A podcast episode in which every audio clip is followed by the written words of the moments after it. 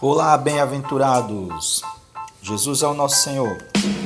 Vamos continuar vendo sobre a nossa Pontos missão dupla. Chave. Agora a parte do 2, alimento preparar o deserto. Diário.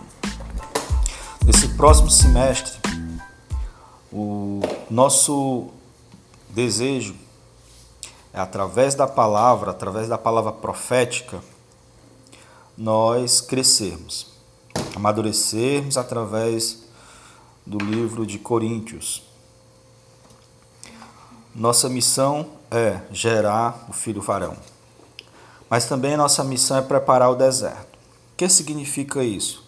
O versículo 6 de Apocalipse 12 diz: A mulher, porém, fugiu para o deserto, onde lhe havia Deus preparado lugar para que nele a, sustenta, a sustentem durante mil duzentos e sessenta dias. Vocês acreditam em profecia?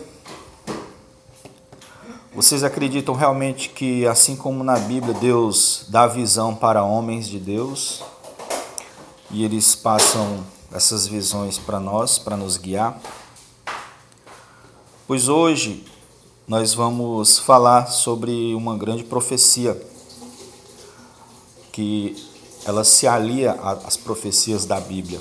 Ela é uma luz dada pelas profecias bíblicas. A profecia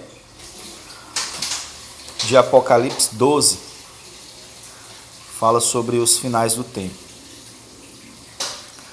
Três de três, esses 300, esses 200, é, aliás, esses 1260 dias são três anos e meio.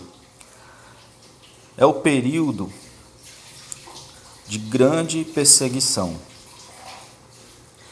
Hoje o povo de Deus, tanto o povo judeu como o povo cristão e a Bíblia são rejeitadas. Mas vai ficar pior.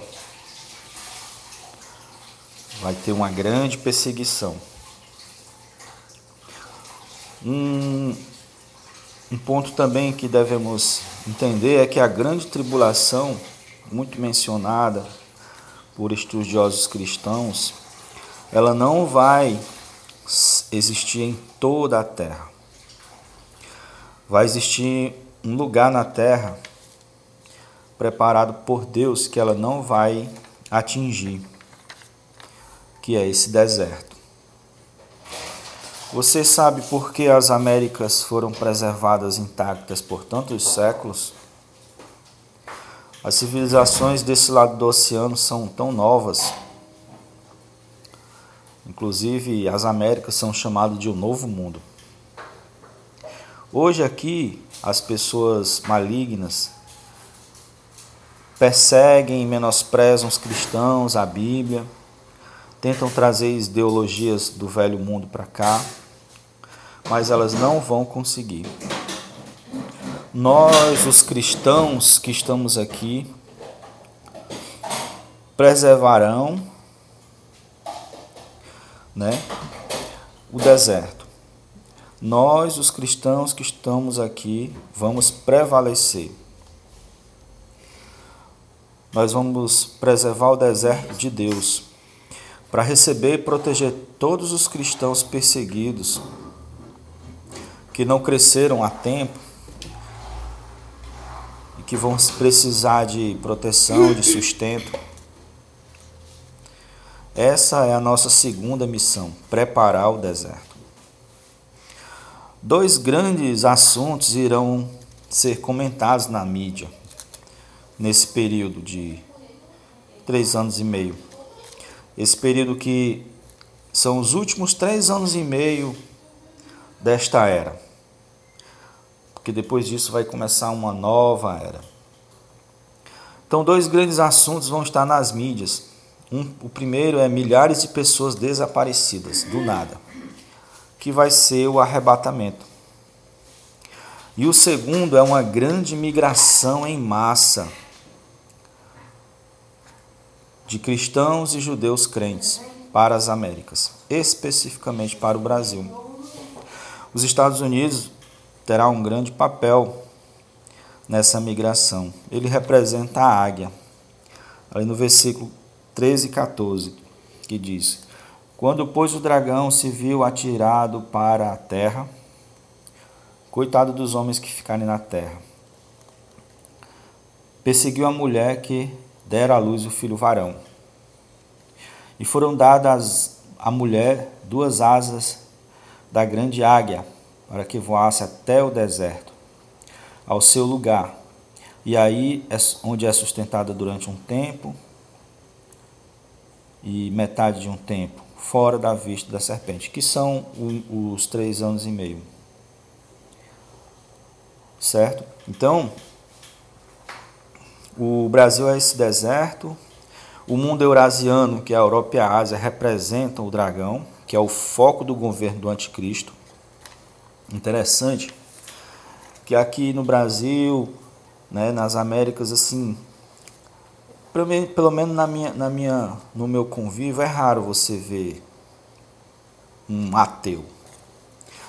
Mas ali pela Europa, muitos países da Europa, é raro você ver um cristão, é o inverso. Alguns missionários saíram daqui do Brasil para pregar o evangelho lá. O máximo que eles conseguiram pregar o evangelho foram para pessoas que moram lá, mas que são imigrantes. São brasileiros, são pessoas daqui mesmo. Os, os nativos, os de lá mesmo, eles não reagem mais. E lá muitas e muitas é, congregações viraram boates, viraram outras coisas. Lá quando um, um, uma, um lugar de, de reunião de crente pega fogo, bate-se a palma lá. Lá o, o dito progressista, é, as ideologias progressistas, né? É o que norteiam as pessoas. E tudo que é de conservar a Bíblia e a cultura judaico-cristã é repugnada. Então, é ali que vai surgir o foco do governo do anticristo. A África representa o filho varão. Inclusive, se você vê o mapa da África, parece um embriãozinho. Assim como o mapa dos Estados Unidos junto com o Canadá parece uma águia voando. Assim como o mapa do, da Europa com a Ásia parece um dragão.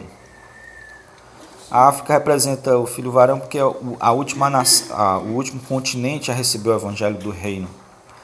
Eles recebendo esse evangelho aí se torna mais próximo de gerar o filho varão. Então um dia a sua casa pode receber um cristão vindo de longe, de Taiwan ou da Inglaterra. Ou então sua casa pode ser usada para hospedar judeus lá de Israel. Mas lembre-se de uma coisa: nesse período nós devemos estar com o Senhor, olhando lá de cima.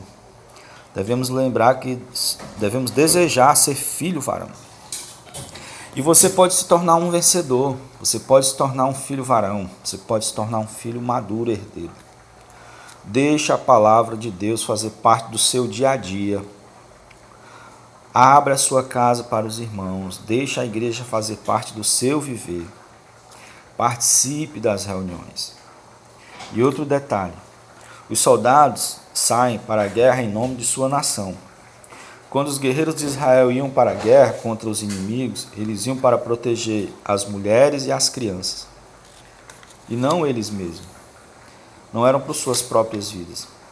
Então devemos pensar nos outros. Essa é a característica do filho varão. Então, queria pedir, dentro desse pensamento, ensine as pessoas a ouvir podcast, assinar esse podcast. Bem-aventurados. Se ele lhe ajuda, vai ajudar também as pessoas. Vamos nos entregar a Deus. Vamos preocupar-se com o plano de Deus.